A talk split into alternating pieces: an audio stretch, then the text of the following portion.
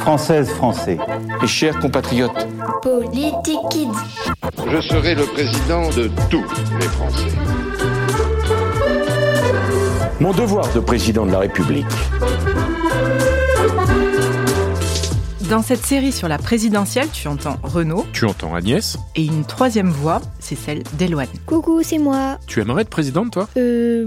Ouais, bof. Mais de toute façon, est-ce que tout le monde peut être président? Moi, par exemple, je peux pas, je suis une enfant. Tu as raison, tu ne pourrais pas. Enfin, pas tout de suite. Il faut que tu patientes un peu parce que pour pouvoir être élu président, il faut être majeur, donc il faut avoir plus de 18 ans. Il y a d'autres conditions de base, deux essentiellement. Il faut être français, bien sûr, et puis il ne faut pas avoir été privé de ce qu'on appelle ses droits civiques, donc il ne faut pas avoir été condamné pour quelque chose de grave.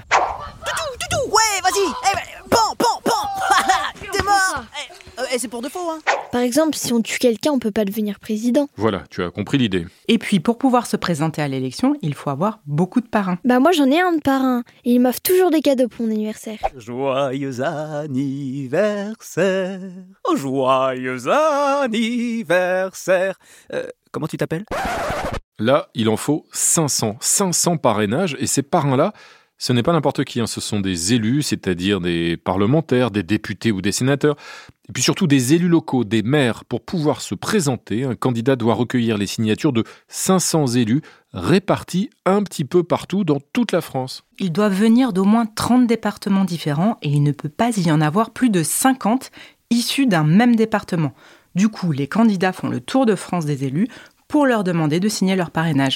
Bonjour, monsieur le député Un petit parrainage, c'est pour la présidentielle Bonjour, madame le maire. Oh, quelle belle ville vous avez là. Oh, oh, ces fleurs, c'est joli, toutes ces fleurs. Oh, euh, Dites-moi, vous me feriez bien un petit parrainage, hein? Allez, on signe ici, on n'en parle plus. Oh, monsieur le député, un petit parrainage, c'est pour la présidentielle. Ouais, c'est hyper compliqué. Un peu, oui, mais c'est une protection, c'est pour empêcher que n'importe qui puisse être candidat. Sinon, il y aurait plein de gens un peu bizarres et même des fous hein, qui se présenteraient à l'élection présidentielle. Pour faire les beaux? Oui, disons pour faire parler de, pour faire leur publicité. Donc on peut pas se présenter tout seul pour devenir président? Tu peux, mais c'est très compliqué. Le mieux, c'est d'avoir plein de conseillers, plein de soutien avec toi.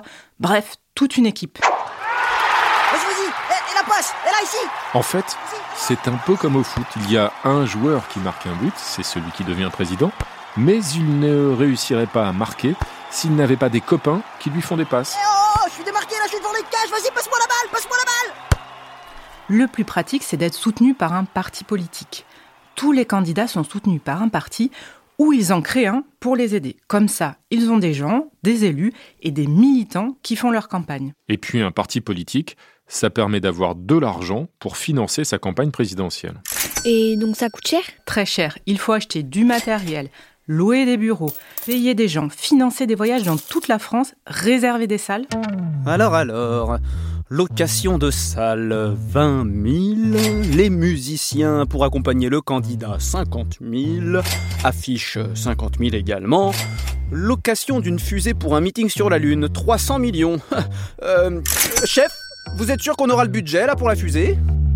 C'est pour ça que maintenant, il y a un plafond de dépenses qui est inscrit dans la loi. C'est le maximum d'argent qu'un candidat a le droit de dépenser. Pour le premier tour de l'élection, c'est environ 17 millions d'euros. Et c'est aussi une manière d'éviter que ce soit toujours les candidats des partis les plus riches qui se présentent. Est-ce qu'il y a une école spéciale pour devenir président? Alors non, on ne peut pas dire ça, il n'y a pas d'école spéciale. En tout cas, on ne demande pas de diplôme particulier pour être président. Il y en a quand même une qui est un peu spéciale et que beaucoup de candidats et de présidents ont faite. Ça s'appelle l'ENA, l'École nationale d'administration. C'est une grande école, il faut faire beaucoup d'études avant pour y entrer. L'ENA forme ce qu'on appelle des hauts fonctionnaires, c'est-à-dire des gens qui vont servir l'État, qui vont faire fonctionner la France. Mais tous les présidents n'ont pas fait l'ENA. Non, pas tous, mais quand même un sur deux. Au total, 4 sur 8 sous la Ve République.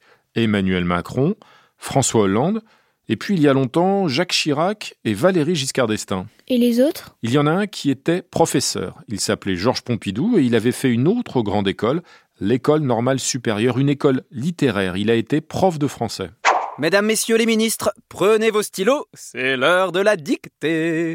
Et puis il y en a deux qui étaient avocats. Tu sais, ceux qui portent les longues robes noires et qui défendent au tribunal les gens qui ont fait des bêtises. Ces deux-là s'appelaient Nicolas Sarkozy et François Mitterrand. Il y a eu aussi un militaire très célèbre, le général de Gaulle, qui avait fait une grande carrière dans l'armée. Mais alors, tous les présidents ont fait beaucoup d'études? Et oui, la plupart des présidents ont fait au moins 5 ou 6 ans d'études après le bac.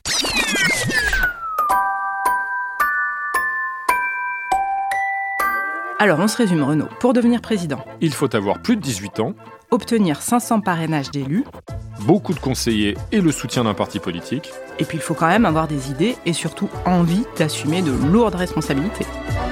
Vive la République et vive la France. Un podcast original, Billy de Cast.